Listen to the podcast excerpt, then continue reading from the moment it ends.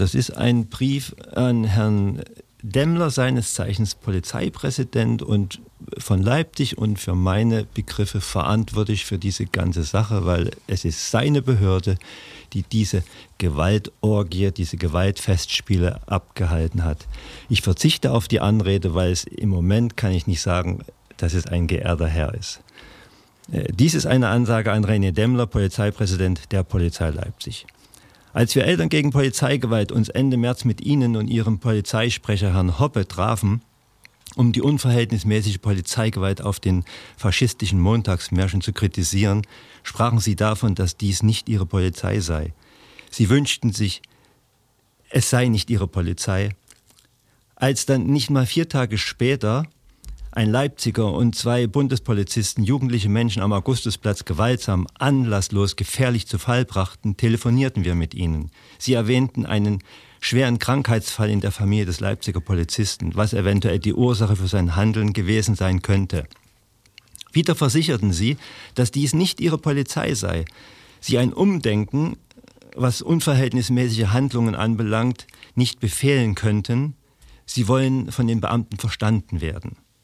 Die Vehemenz und Überzeugung, mit der sie den fatalen und an Unmenschlichkeit kaum noch zu überbietenden Einsatz verteidigen, der dieses Wochenende stattfand, obwohl sie inzwischen Stimmen von unter Repression leidenden Menschen vernommen haben dürften, ihn bis heute als richtig und alternativlos bezeichnen, macht uns sprachlos und lässt uns daraus schließen, was mit ihrer Aussage, dies ist nicht meine Polizei, dies ist nicht die Polizei, die ich mir wünsche, gemeint war.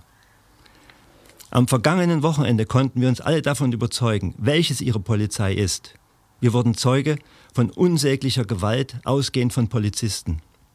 Ob jeder von denen familiäre schwere Erkrankungen innerhalb der Familie hat, dass er emotional am Abgrund steht, ist Gewalt, in Gewaltfantasien ausbricht, ist schwer vermittelbar und kaum vorstellbar. Eher sind diese Gewaltexzesse mit systemischer Ursache für Polizeigewalt zu erklären. Ihr Interview in der Leipziger Volkszeitung lässt nur in Teilen erahnen, dass sie nicht Kosten und Mühen gespart haben, um durch gezielte Provokation eine Eskalation herbeizuführen, die ein Eingreifen rechtfertigte. Selbst vor eingeschleusten Provokateuren machten sie wahrscheinlich nicht Halt. Sollte das nicht ihre Entscheidung gewesen sein, stellt sich die Frage, ob sie ihren Untergebenen weiterhin vertrauen können oder ob sich schon eine Subkultur gebildet hat, die an ihnen vorbei regiert. Polizisten fanden Gefallen daran, Kindern, jungen und erwachsenen Menschen an sehr intimen Stellen massiv zu berühren und sogar all diese mit Taschenlampen in die Unterwäsche zu leuchten. Das ist an Demütigung bis hin zur Perversität nicht mehr zu überbieten.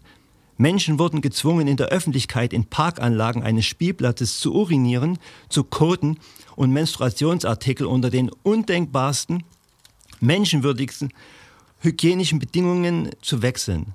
Alles unter der Beobachtung ihrer Beamten. Das ist eine Form von sexueller Gewalt. Was geht in den Köpfen der Beamten für diese kranken Fantasien vor, die sich solcherlei perverse, unmenschliche Qualen ausdenken? Während ihr Beamten bestens mit Wasser, Softdrinks und Speisen versorgt waren, einen Sanitärtransporter gestellt bekamen und sogar Wasser, um die Hände zu reinigen, verwehrten sie den eingekesselten Menschen Getränke, Speisen und zu später Stunde warme Kleidung und Decken. Gänge zu zivilisierten Toiletten waren nur möglich bei gleichzeitiger Zustimmung einer ID-Behandlung. Nur der Intervention von Sanitätern, die auch wiederum nur nach hartnäckigen Betteln zu den eingeschlossenen Personen vorgelassen wurden, war es zu verdanken, dass diese Menschen mit dem Allernötigsten versorgt wurden. Zu dem Zeitpunkt da zu dem Zeitpunkt kein anderes Wasser zu den Gefangenen durchgelassen wurde, verteilten die Sanitäter sogar das Tankwagenwasser, welches nur in abgekochten Zustand verzehrt werden sollte und eigentlich zum Händewaschen ihrer Cops gedacht war. Ihre Beamten, ihre von Beamten niedergeknüppelten ohnmächtigen Personen durften nicht sofort von den Sanitätern versorgt werden. Alle späteren gewaltsamen, sexualisierten und demütigenden Maßnahmen den Kessel betreffend hatten keine Verhältnismäßigkeit und keinen Bezug zu den vorgeworfenen Straftaten, sondern dienten einzig und allein der Einschüchterung. In Ab äh, wir finden, Herr Demmler, es ist Zeit, den Polizeihut in eine Hutschachtel mit reichlich Mottenpapier auf dem Schrank Ihres Schlafzimmers ruhen zu lassen. Treten Sie zurück.